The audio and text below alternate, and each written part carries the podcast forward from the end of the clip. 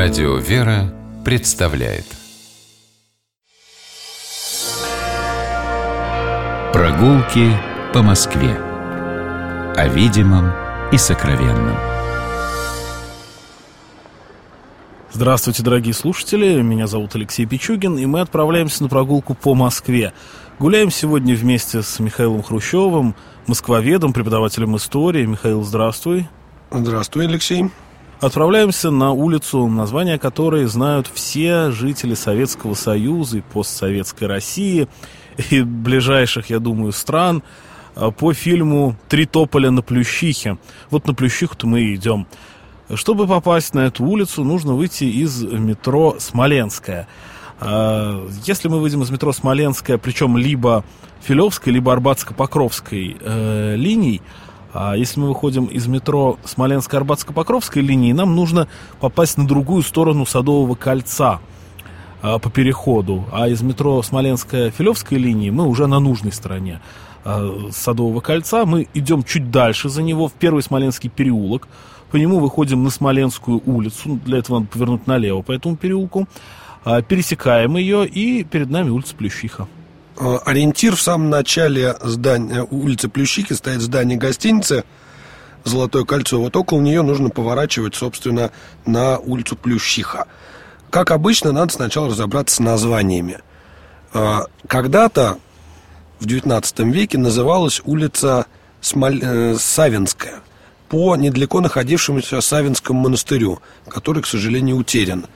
Также название улицы было некоторое время Смоленская – и причем у этого названия две, так скажем, два обоснования.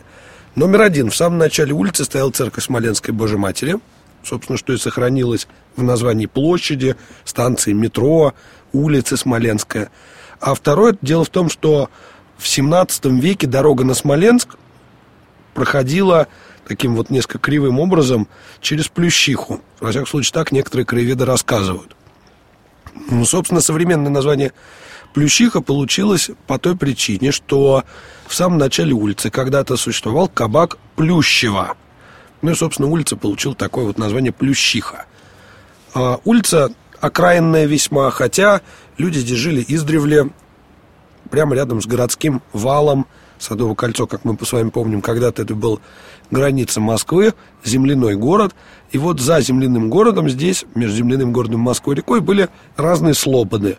И названия этих слобод сохранились отчасти в названиях. Вот, например, тут есть к западу от улицы Плющиха Ростовские переулки. Называются они так, поскольку здесь было, была земля, принадлежавшая ростовскому архиепископу. Его подворье, собственно, название поэтому фигурируют ростовские переулки. Если мы дальше пройдем, будут Вражские переулки. Тоже направо с улицы Плющиха. Название очень интересное, такие вражки, овражек тут находился, в котором находился, извините за такую вот, может, подробность, государев пометный двор. А что же это означает? А, дело в том, что недалеко, соответственно, слева от Плющихи, сейчас у нас находится Новоконюшенный переулок, здесь был Новоконюшенный двор. Соответственно, были лошади, которые производили большое количество помета, который свозился во вражеские переулки, в государев пометный двор и складировался для цели удобрения царских угодий в дальнейшем. Такой вот здесь э, интересный момент был. Что же по поводу улицы Плющихи? Она сохранилась достаточно неплохо, во многом из-за того, что большую часть зданий на ней составляют доходные дома начала 20 века. Большая часть из них снесена не была и сохранилась. Хотя вдоль улицы можно видеть некоторое количество высоких домов, там более поздних 70-х годов, например, постройки. Вот тут есть совершенно монструозный дом номер 42, очень длинный многоподъездный кирпичный дом, архитектор Стамо. Вот его построили на месте целого квартала застройки дореволюционной. К сожалению, не сохранилась она. По Плющи, Плющихе долгое время ходил трамвай, и сохранились старые фотографии, где на Плющихе стоят такие элегантные трамвайные столбы с э, проводами. Да, революционным трамвайным столбам в, элегант, в элегантности не отказать. Да, но, к сожалению, трамвай был снят отсюда. Ну, сейчас можно вполне пешком пройти по этой улице. Собственно, что я предлагаю сделать. В самом начале улицы стояла церковь Смоленской Божьей Матери. Она была снесена в 30-е годы. На ее месте сейчас жилой дом, который числится по Смоленской улице. Вот на его углу с улицы Плющиха и находилась, собственно, церковь. Следующая постройка по Плющихе. Мне вот очень нравится, что она номер 10 числится. Вот, на самом деле 10 нумерации по Смоленской, по Смоленской улице. Дом номер 10 это богадельня Николаевского братолюбивого общества. Это один из самых, одна из самых небольших построек на Плющихе современной. Дальше мы движемся по Плющихе, у нас по левой, собственно, э, э, по левой стороне дом 11 прячется так вот в стороне немножечко от улицы. В этом доме когда-то снимала помещение семья Льва Николаевича Толстого. И он тут в восьмилетнем возрасте жил. Такой вот литературный адрес. Ну, улица Льва Толстого здесь относительно недалеко. Да, вот он был обитатель Хамовников. Много про него, про его жизнь в Хамовниках рассказывают. Тут немножечко в стороночку можно отойти на Смоленской, э, на Смоленском бульваре. Он, если верить дневнику Гальденвейзера, как-то садился в конку и показал изумленному Гальденвейзеру, не менее изумленному кондуктору, как сложить из трамвайного билета, из коночного билетика э, аиста, который дергает хвостиком. Вот гением тоже, видите, не чужды такие развлечения. Если мы пройдем дальше, по левой стороне Ружейный переулок. А, название достаточно давнее. В 17 веке здесь мастера-оружейники жили из оружейной палаты, которые изготавливали здесь огнестрельное оружие. Название такое вот сохранилось. Двинемся дальше. У нас, опять же, по левой стороне будет Неаполимовский переулок по церкви Неаполимы Купины, которая пряталась дальше вверх по переулку. Ну, а здесь на углах можно видеть очень интересные доходные дома. Например, на углу улице Бурденко стоит симпатичный доходный дом начала 20 века. Так вот застроена была вся Плющиха. Очень интересную запись в дневнике нашел одной студентки начала 20 века, что, несмотря на то, что Плющиха не самый центр, здесь были очень дорогие комнаты, и средняя цена комнаты на Плющих составляла около 20 рублей в месяц. Очень дорого. Это много, да? Это какие годы? Это 1910-е годы. То есть дореволюционно. Ну, 20 рублей в месяц – это целое состояние для крестьянина, например. Ну да, ну вот здесь на Плющихе достаточно дорогие. А почему здесь? Дело в том, что тут недалеко было большое количество учебных заведений, к которым мы, собственно, сейчас с вами и движемся. Если мы пойдем дальше по улице Плющихи, особенно интересных прям построек по ее правой стороне не будет, поскольку, как я уже говорил, здесь огромное количество современных домов. Но мы дойдем до угла Плющихи и Грибоедовского переулка, налево у нас ходит Грибоедовский переулок, на углу стоит очень симпатичный доходный дом 1913 года постройки. Архитектор Алтаржевский построил. Вот глядя на этот дом, можно представлять себе, какой могла бы быть Москва, не будет революции. То есть большая часть города была бы застроена вот такими вот шестиэтажными доходниками, крепкими, которые стоят до сих пор. За этим домом прячется стадион «Буревестник». Некоторое время совет, ну, в 20-30-е годы он назывался «Красная роза». Красиво. А он сохранился до сих пор? Он, как стадион, да, тут есть площадка спортивная. Напротив, собственно, стадиона «Буревестник» самые интересные две постройки на Плющихе. Первый из них, дом 62, это особняк профессора Снегирева. Очень интересный, построил архитектор Клейн.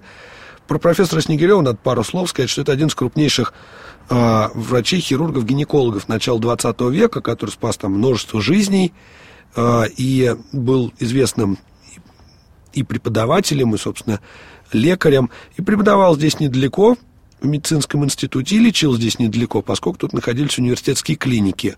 Собственно, его усадьба постройки Клейна очень интересно такая романтическая, стоит немножко в сторонке от улицы. А следом следующая постройка, 64-й дом, это дворец культуры завода «Каучук».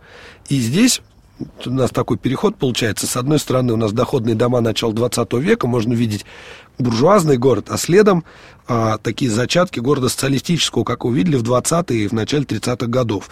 Дело в том, что, собственно, 20-е годы называют десятилетием дворцов культуры, вот, и дворец культуры Каучук принадлежит Перу, так скажем, его проект принадлежит Перу, одному из самых знаменитых архитекторов-конструктивистов Константина Мельникова.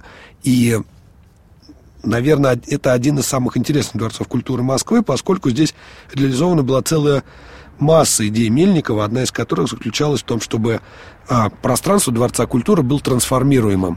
То есть предполагалось, например, что там будут подниматься и опускаться балконы, внутреннее, внутреннее пространство можно будет очень сильно менять. Это прямо настолько реализовано или все-таки это осталось замыслом? А, частично реализовано. То есть там действительно были перегородки, которые можно было снимать увеличивать площадь зала, но, конечно, идея с поднимающимся портером Это интересно. Не была реализована, просто потому что это очень дорого. Интересно, что у этого здания раньше была еще эксплуатируемая крыша, на которой можно было гулять, загорать, но в 50-е уже годы был проведен ремонт, и очень сильно здание было перестроено. К сожалению, многих идей Мельникова там уже не найдешь.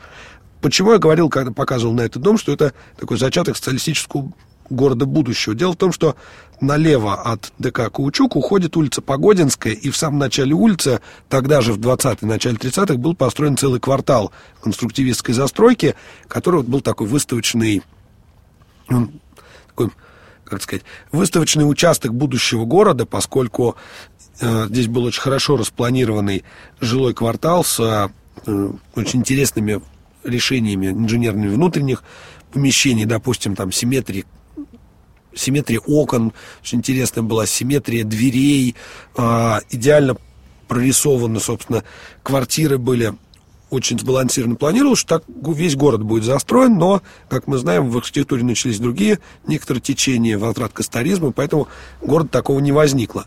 И здесь, опять же, на перекрестке очень интересно противопоставление, можно увидеть, конструктивизма русскому стилю, поскольку чуть дальше начинается у нас улица Еланского. Когда-то она называлась Клиническая улица, и, собственно, является она продолжением Плющихи.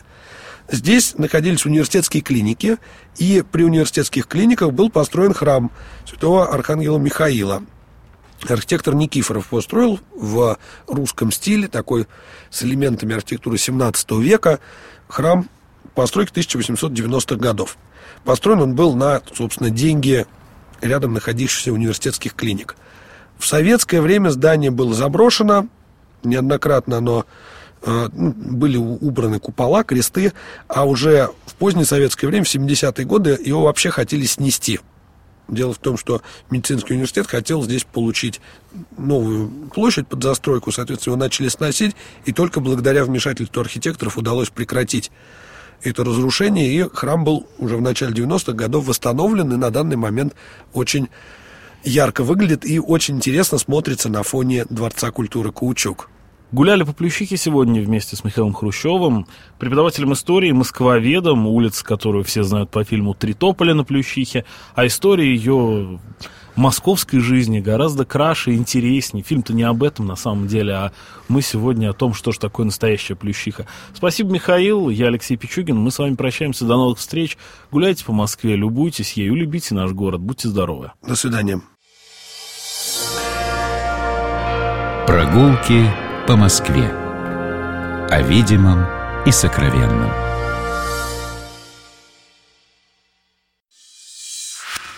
Программа «Прогулки по Москве» произведена при поддержке Комитета общественных связей правительства Москвы.